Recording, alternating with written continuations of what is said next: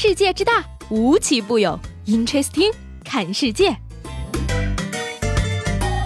本节目由喜马拉雅青岛独家出品。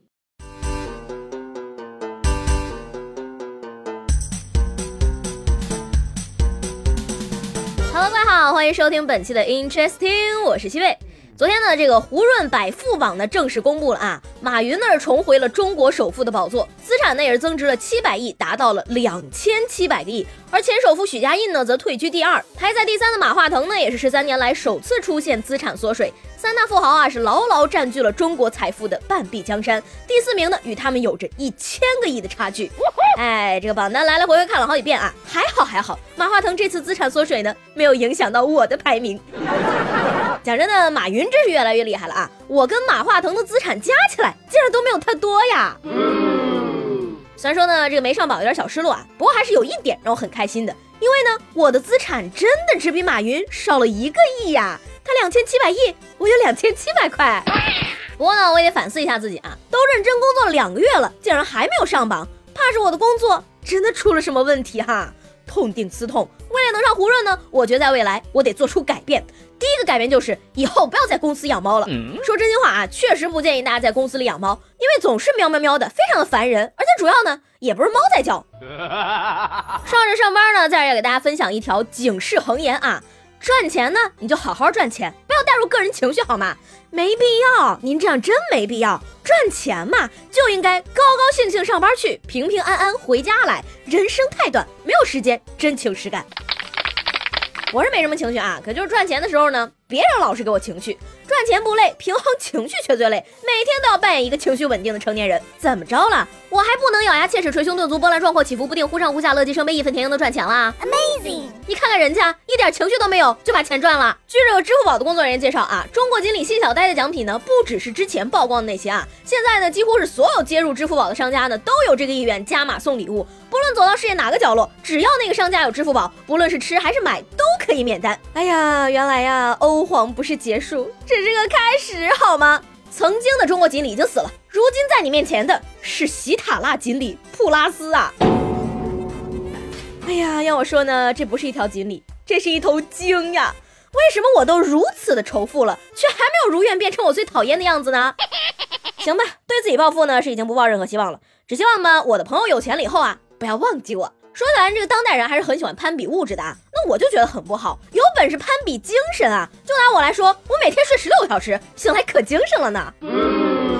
说到这个攀比呢，最近啊，网友小谢在逛超市的时候啊，遇见了自己的前同事小张。而就在几个小时之前呢，小谢还看到了小张发的朋友圈。小张称啊，自己正在迪拜度假，还晒了风景照。小谢呢，还给他点了个赞。于是呢，小谢向小张挥手致意。小张打过招呼之后，便匆匆离开了。回去之后呢，小谢就发现他把自己给拉黑了。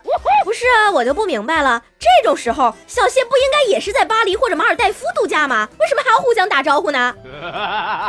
这种事儿吧，既然被你发现了，那我就不能留你了，黑名单见吧。不过呢，这个读万卷书啊，还是要虚行万里路的啊。大家有时间呢，还是要多出去走走。有些事儿啊，靠装呢还是不靠谱的。前同事被拉黑了啊，前男友过得也不怎么样。说浙江宁波的圆圆在怀孕之后呢，曾经与男朋友签订了分手协议，约定呢分手之后，男方除了要给女方经济补偿之外呢，还要陪护女方。如果男方违反了协议呢，则要罚跪榴莲一个小时。Amazing。那今年九月份呢，因为男方并没有严格履行协议，于是呢，圆圆对男方提起了诉讼，要求他呢进行经济补偿，并且还要跪榴莲一个小时。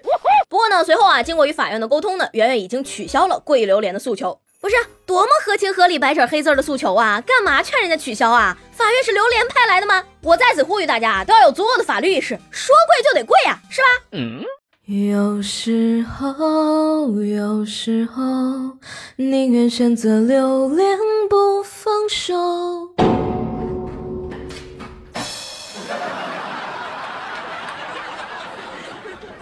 网络上出现了一条啊，关于北京海淀区动物园象馆管理员发现园区丢失一头两吨重的成年雄象的警情通报。而经过核实呢，此消息为虚假消息。大象馆的所有大象呢均正常展出。官方请大家呢不要信谣，也不要传谣。行了啊，朋友们，人都说是假的了，别出门找大象了。你连个对象都找不着，你还找大象？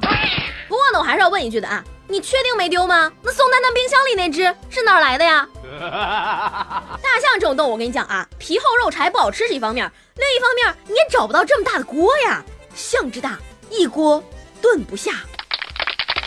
说到这个吃呢，我最近啊悟出一个道理，如果说呢你一直在约别人吃饭，但是别人从来不约你吃饭，那只能说明呢，在这段社交关系中啊，你太爱吃了。说这个十月三十一号呢，世界上首个令人作呕的食物博物馆将在瑞典城市马尔默开放。据说呢，这个博物馆中啊将展出世界各地最有争议的食物，像是爱尔兰的鲨鱼腐肉、南亚的水果榴莲、瑞典的腌制鲱鱼罐头，以及中国的皮蛋、秘鲁的油炸豚鼠和萨丁岛最受欢迎的活蛆奶酪和牛睾丸等等。那所有展品呢，为了保持它们的气味呢，都将存放在这个医用烧瓶中，其中一半的食品呢每天将进行更换。而博物馆呢只开放三个月，门票价格呢为一百八十五瑞。点克朗合人民币呢约是一百四十块钱，儿童免票，少见多怪的外国人。这博物馆的选角有黑幕吧？暴走我们皮蛋不约呀！实名反对我们家皮蛋宝宝跟鲱鱼罐头、活蛆奶酪一起出道好吗？我宝才不要蹭你这个热度嘞！居然说我们皮蛋恶心，我看你是不想混了好吗？腐朽的资本主义根本就 get 不到皮蛋豆腐 CP 情的美好。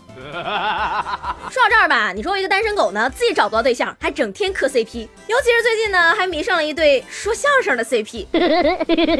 拿起手机的时候啊，我就觉得全世界都和我在一起。但是放下手机之后呢，那种扑面而来的孤独感也是很扎心了。说到这儿呢，我今天就要问大家了啊，你一个人做过的最孤独的事儿是什么呢？其实吧，我呢自认为是一个比较乐观的人了。但上个月的时候呢，因为贫血，所以说呢去医院化验血常规，被抽完了一管子血，一个人坐在医院的长廊上等结果的时候啊，真的是我觉得这辈子最孤独的时候了。不过呢，后来啊，我也没有等结果出来就走了，因为上班要迟到了。昨天节目中呢问大家啊，离家在外，你最想念妈妈做的哪道菜？这位叫做思敏的朋友呢说的非常有道理啊。他说除了自己不吃的菜，全都怀念老妈做的菜。这位叫做宋子杰的听众呢更是说啊，西红柿、胡萝卜、玉米骨头汤。哎，你看看这菜名，一听就让人有食欲好吗？哪像我妈只会酱油烧排骨、酱油烧肉、酱油烧一切。希望我妈听到这儿之后呢，能把我们家酱油都换成醋。